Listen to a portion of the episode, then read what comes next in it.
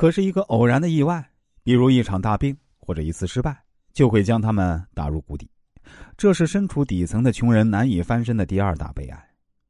穷人的第三大悲哀，陷入单打独斗的怪圈，处理人际关系的能力比较差。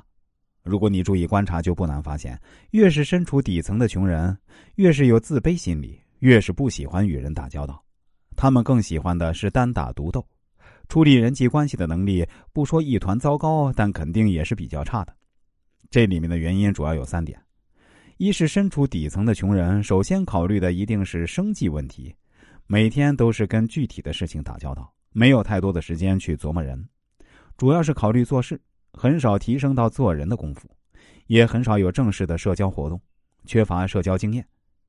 第二个就是习惯靠努力付出换取赢得的利益，这当然不是错。问题是有了这样的习惯，就会疏忽人与人的利益交换，也就是说缺乏商业思维，不懂得将人脉转化为财脉。第三点就是因为人际关系差，进而自卑心理更加严重，更加害怕，不愿意与人打交道。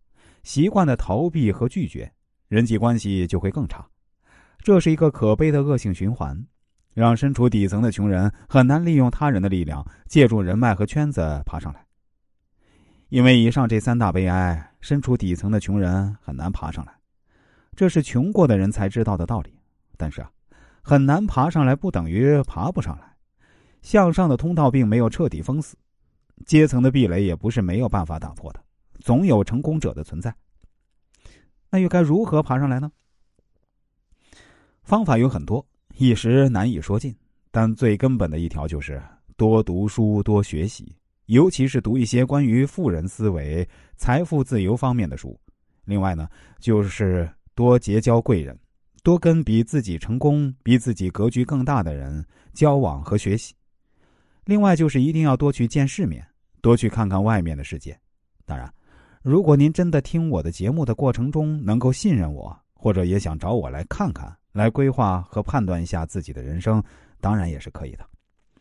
我从业多年来啊，确实帮助过很多朋友。当然，我也肯定不是神仙，我只能从我的角度，用我的方法来给您一些提醒和建议。我不能保证百分之百会成功，但绝对会是一个打开您人生思维完全不同的角度。有兴趣的朋友，不妨来找我试试。